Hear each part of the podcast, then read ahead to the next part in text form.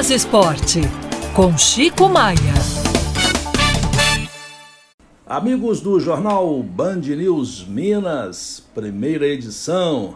O Atlético comemorando finalmente a oficialização do meia atacante Gustavo Scarpa, que ontem finalmente bateu o martelo. Contrato até 2027 em definitivo. O jogador pertence ao Galo agora e vem a Belo Horizonte para fazer exames médicos, acertar os detalhes burocráticos e está confirmado como grande reforço para o Galo para 2024. Este sim é reforço atacante, meio-campista, armador, finalizador, bate faltas muito bem e dá assistência. Deverá formar um trio com Hulk e com Paulinho da melhor qualidade, ou um quarteto, não é? Com o Zaracho já que o técnico Filipão vai ter muitas opções táticas agora, vai poder ampliar a sua estratégia de acordo com cada adversário. E o Gustavo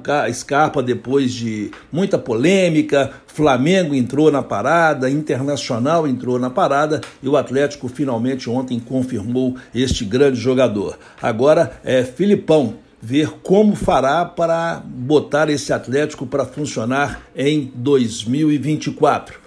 O Cruzeiro confirmou também ontem o atacante Veron, o Gabriel Veron, que vem para eh, disputar mais uma temporada pelo Cruzeiro. O jogador tem 21 anos de idade, foi vendido pelo Palmeiras para o Futebol Clube do Porto. O concurso dele, ou passe dele, pertence ao Futebol Clube do Porto e o Cruzeiro traz o Gabriel Veron por empréstimo até o fim de 2024. O jogador se apresenta, atacante, multicampeão, ganhou Libertadores da América com o Palmeiras, Campeonato Brasileiro, jogador integrante da seleção brasileira sub-20, enfim, é uma promessa, um jogador que é, promessa não, não é? É um jogador que é uma realidade e que a expectativa de que faça no Cruzeiro o que fez no Palmeiras, onde foi um jogador muito útil. Boas aquisições de Atlético e Cruzeiro neste final de ano, visando a próxima temporada. E enquanto isso, o América continua a sua vida, falando em contratar para tentar voltar à Série A do Campeonato Brasileiro, já que foi o lanterna da Série A deste ano, e buscando jogadores,